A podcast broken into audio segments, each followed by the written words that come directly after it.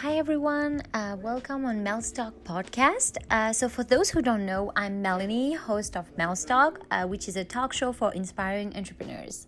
So, for this second episode of uh, Melstock Colombo series, I will be interviewing Sajani Amarasiri, founder of Colombo Cooperative, which is a co working space at the heart of Colombo. So she shares with us her vision, why she decided to launch uh, this co working space, her challenges, and shares her inspiration. I hope you all like this episode. And guys, I just want to apologize in advance for the background noise that you hear in the podcast. I was actually outdoor and couldn't do it another way. Enjoy!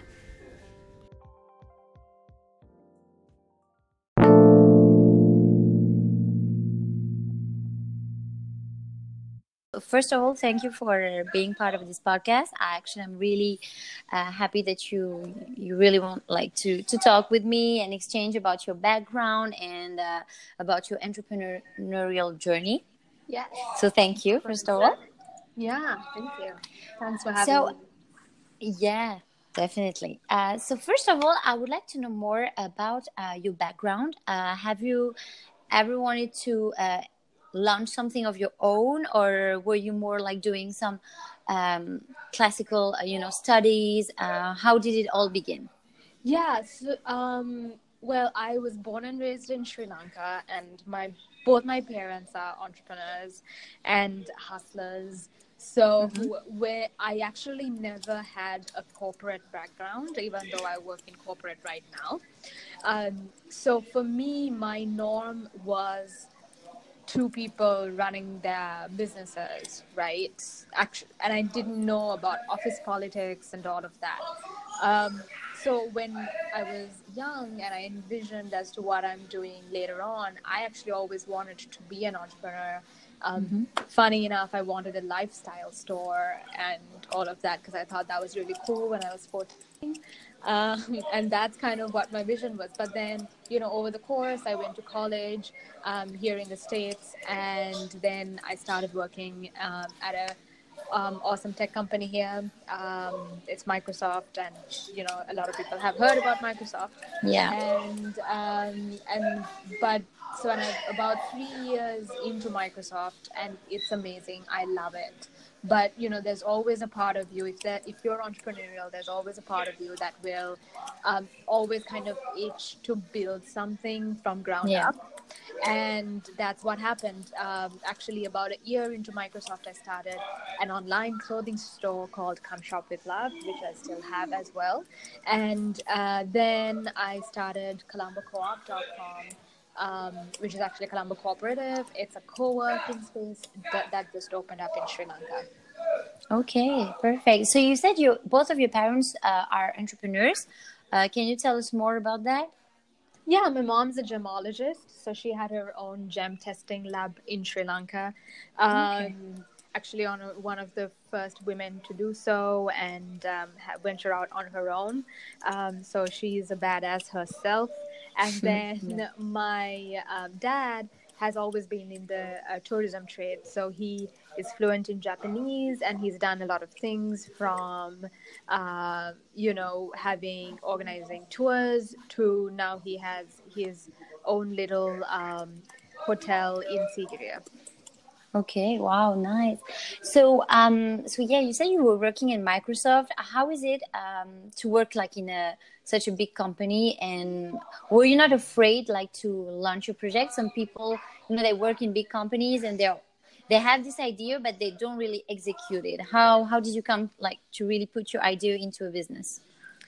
Um, idea idea to business. I think it's an interesting thing you ask because I for people who are entrepreneurial, they really don't um, are not afraid of failure. Like I am afraid of failure, but for me, I it's I view it in a sense of learning of everything uh-huh. is a uh-huh. great experience, right? Yes, there is yeah. a lot of my own savings going into this, but it's going to be a great experience for me that I would never be able to get actually from working at a big corporation because they always have money and there's no Yeah. scrappiness involved. Um, whereas I had to be really scrappy because I launched my business, I bootstrapped it um, with my own savings. So every single cent that went into it, I've had to think twice about what I'm spending on, what am I prioritizing, what is exactly needed right now versus a nice to have. Um, so that was exciting, and that I think that risk averseness you kind of have to have it if you're going into a business yourself. Yeah. All right. And um, and w- were you not afraid, like, to uh, to do it on your own, or were you looking for someone else to associate with? I wasn't I wasn't afraid to do it on my own because especially because it was um, my idea and super Yeah. passionate about it. I you know it wasn't a thing where I thought you know what I should have a co-founder because I think it's Okay. um, unless both of you come to come to that idea together it's Yeah. hard to find that same level of passion and the same level of vision right that a founder would have um, i'm always in, inve- interested in expanding with investors but i think it's super important um, for entrepreneurs to have their vision um, at least in the very very early stages uh, like uninterrupted um, and Yeah. I would have loved to actually bring it, bring on a co-founder back then, Mhm. but I just didn't, you know, think about it at that time. All right. And how? Uh, so you said you were gonna launch a co-working space. Mhm. Uh, how did the idea uh, come to you, and why did you choose to launch it in Sri Lanka? Um, the idea came to me when I was just thinking about where, when I'm traveling to Sri Lanka, or what are the spaces that are in Sri Lanka where it's, you know, super collaborative, cool people doing really cool things, Yeah. and um, it's where it just feels good to be in with good design aesthetic, with good Mhm. lighting, which doesn't exist in Sri Lanka right now. And it hasn't, Okay. like, we are the first to launch um, a beautiful space um, right in the heart of Colombo. Uh, so that's what I wanted to create actually. I wanted to create a community of um, cool people doing really cool things, interesting things, and where you can learn from each other. And from that community idea came the co working space idea um, because I saw the opportunity in the market for Yeah. that in Colombo. Oh, And did you make a, a market study before launching it, or you? I did. I didn't do a formal market study. I did my own market study of what's there, what are the price points, and more than the market study, I think the biggest feedback um, Mhm. that helped me a lot was I was directly engaging with my future community before I had the space going. So they really shaped a lot of our research, right? Because we started off Yeah. as an MVP. Um, we created a website. We wanted to know whether people would want it.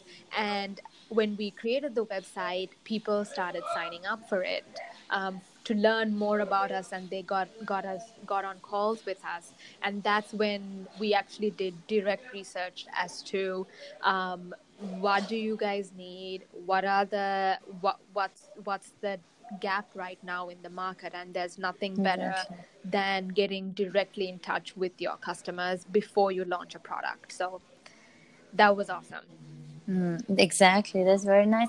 And what do you think about uh, the entrepreneurial ecosystem in Sri Lanka? And for people who want uh, to launch a business in Sri Lanka, what do you, what do you, what would would be your advice? I think it's an exciting place to be right now. I think there's a lot of buzz going on. There's a lot of people doing really amazing things. Um, there is a lot of investors trying to learn more about the venture market and accelerators opening up. So I think it's a really, really exciting time in Sri Lanka, and I am super excited to see all Yeah. of the great products that would come from our little country because I think there's super amazing, talented people. We just need to Mhm. put the resources and the right environment together for them. Um, and my advice would be to um, it's not not all the infrastructure is readily available as to what Yeah. I, I have experienced in America in starting a company versus uh, my experience starting a company in Sri Lanka were very very different. They the resources um, and the efficiency is not there yet. So the only thing I would tell people to to not get discouraged is there are a lot of obstacles either in setting up or researching Yes, the different exactly. laws. Um, just don't give up. Just you know, I either um, outsource it uh, to a company that uh, knows what they're doing, and that makes it a lot easier for you. So you're not focusing your energy on uh, you know a lot of the red tape um, and I would just say don't give up and do, don't be discouraged by um, some of the inefficiencies or the um, lack of infrastructure you see because um, it will get there. We'll get there. Yes, exactly. And talking about obstacles, like uh, when when opening these uh, co-working spaces, have you faced a lot of uh, challenges? Yes, you know, and I think it's not just Sri Lanka, it would be anything, Yes. anywhere in any country you would do. You have a lot of obstacles um, in opening up your own business and starting up your own business, right? So it was Exactly. uh, things, um, obstacles of finding a space. It, space is actually not that affordable in Sri Lanka. Um, so uh, finding a space, finding good landlords, um, that is very important to any business that has a physical space. Either it's a store, it's a co-working space. Um, it's super important to find a good landlord with a great relationship, and uh, you know those were all obstacles that we had to overcome. Uh, there, I had also something. So when you launch um, in the entrepreneurial journey, people say surround yourself with people uh, that level you up. Uh, what do you think about that?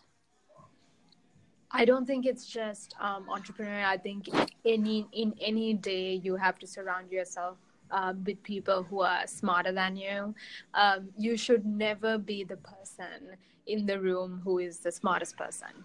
Uh, or the Alright. person who knows the most, and I think that goes into either entrepreneurial, I uh, or when you're with your friends, or even in corporate life, right? Whenever you stop growing, um, that's when you know that you you need to go on to the next thing in your life um, and i totally believe that i've had amazing people both in sri lanka Mhm. as well as uh, people in seattle here um, in the startup community uh, tell me and teach me how uh, things get done.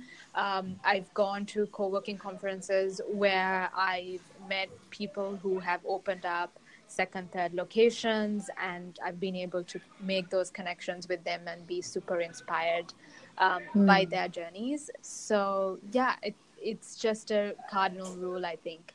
In your life, just surround yourself with awesome people because you're the average of the five people that surround you. Yes, exactly. That's uh, that's also a quote that I they noted. Um, okay, so uh, to finish, we can maybe uh, I can maybe ask you what what actually keeps you motivated and uh, you know keeps you inspired in uh, in your in your journey in your life. Do you have any people that you you are looking up to or something that you do daily that keeps you motivated in your project? Yeah, uh, my my personal quote has been, um, "I want to fulfill my full potential," and Mm-hmm. I wouldn't stop until I do that. And what I don't know yet is what that is, but I know that I'm not there yet.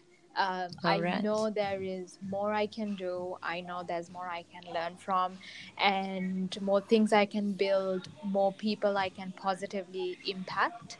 And that's my motivation. So every day when I wake up, um, I just think of okay, what are the three things I'm grateful for, and um, what is what are the three things I can do today to better myself, and that could be as small as making connections. It could be as small as reading an article, um, but it's always.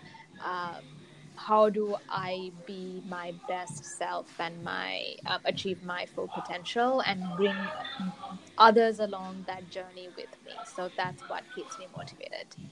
Wow, yeah, it's very inspiring. Thank you. Um, okay, so to finish, can you, Sajan, can you give us a one book uh, that you would like to share with us? Uh, one of your favorite books? Ooh, that's a hard one. That's a hard one. Or maybe something you're reading right now or these days. Um, I am reading right now um, the art of how to what is it? The art of subtle art of not giving a fuck. You might have oh, to right. you might have to bleep that out a little.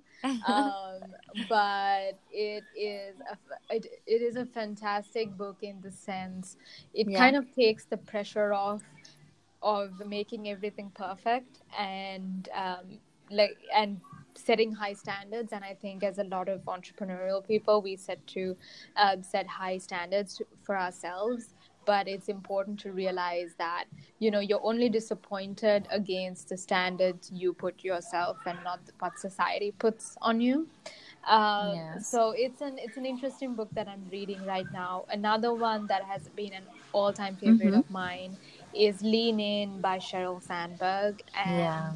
um, it's one that i think um, all women should read either whether they agree or disagree with her points of view i think it's uh, a great fantastic book uh, to read as well Great. Wow. Perfect. yeah Uh, okay. Well, thank you so much, Sajani, for, for, for this interview. thank you. Uh, thanks for having we- me Yes, I think we learned a lot, and you shared your journey. If you had one last thing to add uh, to the to people who want to launch uh, their own startup or company, what would it be? If you had like one more thing. i'd say stay true to your vision All right. Yeah. Wow. Perfect. Okay. Thank you so much. thank you Thank you for listening to this podcast. I hope you all enjoyed it. So, if you want to know more about Colombo Cooperative, follow them on Instagram at Colombo Cooperative and also Sajani um, Instagram account, uh, which is Sajani Amarasiri. And of course, don't forget to subscribe to my YouTube channel, Melstock, and my Instagram account, which is Melanie underscore HW. I hope to see you soon on another episode of Melstock.